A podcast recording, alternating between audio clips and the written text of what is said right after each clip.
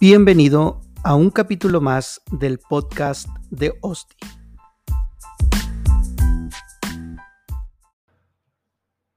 Buenas tardes, estamos concluyendo el estudio acerca del Sermón del Monte. Espero que hayas aprendido juntamente conmigo un poco más acerca de la Biblia. Llegamos al versículo 7 del capítulo 7. Y ahí Jesús menciona tres acciones pedir, buscar y llamar. Jesús hace un llamado a sus seguidores a la persistencia. Debemos ser persistentes por medio de la oración, que es el medio que tenemos para platicar con el Padre.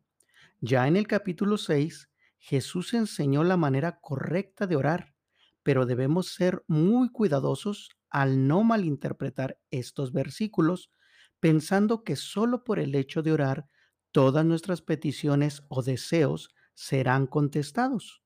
En el versículo 12, Jesús nos deja una condición y es conocida como la regla de oro.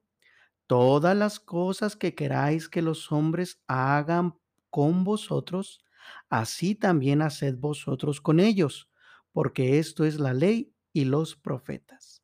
No podemos pretender exigir a Dios que obre bien con nosotros cuando no estamos siendo recíprocos a nuestros semejantes. Jesús ahora compara sus enseñanzas con una puerta estrecha, por la cual no cualquier persona puede entrar. En los tiempos bíblicos, las ciudades eran amuralladas y contaban con una puerta principal, que a ciertas horas se cerraba, y si alguien no alcanzaba a entrar a la ciudad, debía permanecer fuera hasta la mañana siguiente, expuesto a ladrones e inclemencias del tiempo. Mas, sin embargo, había pequeños resquicios entre las paredes, las cuales en ocasiones fungían como puertas, y por ellas se introducían las personas. Mas, sin embargo, esta acción no era sencilla. Así hoy, así hoy hay muchas personas que han entrado a las congregaciones. Lamentablemente, no todos son verdaderos hijos de Dios. La clave está en los frutos de ellos o la manera en que se comportan en este mundo fuera de las cuatro paredes de un edificio. En ocasiones resulta difícil reconocer a estas personas, pero Dios nunca será burlado. En un futuro todos estaremos delante de Él y en ese momento caerán todas las máscaras que no que se pudieron utilizar.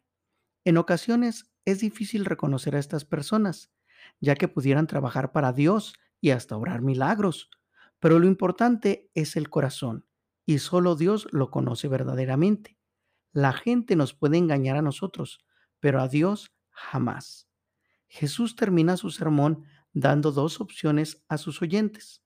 La primera es respetar y seguir todas las instrucciones que Él ha otorgado por medio de sus palabras. Si hacemos esto, es similar a construir nuestra casa, que es la vida misma, sobre un terreno firme, una roca en la cual permanecerá firme sin daño alguno, no importando los problemas o situaciones que la azoten. Por el contrario, si no seguimos sus estatutos e instrucciones, seremos similares a quien edifica su casa en un terreno arenoso, el cual no es propicio para dicha construcción y será arrastrado fácilmente por el viento y la tempestad.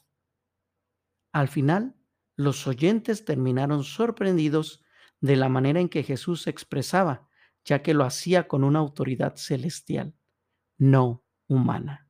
Concluyendo de estos tres capítulos, ¿qué es lo que necesitamos cambiar en nuestras vidas para estar completamente alineados a los mandamientos de nuestro Señor Jesucristo.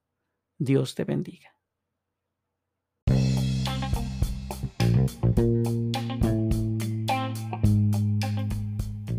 Gracias por haberme escuchado. Mi nombre es Osdi Salas y te espero en el siguiente episodio del podcast de Osdi.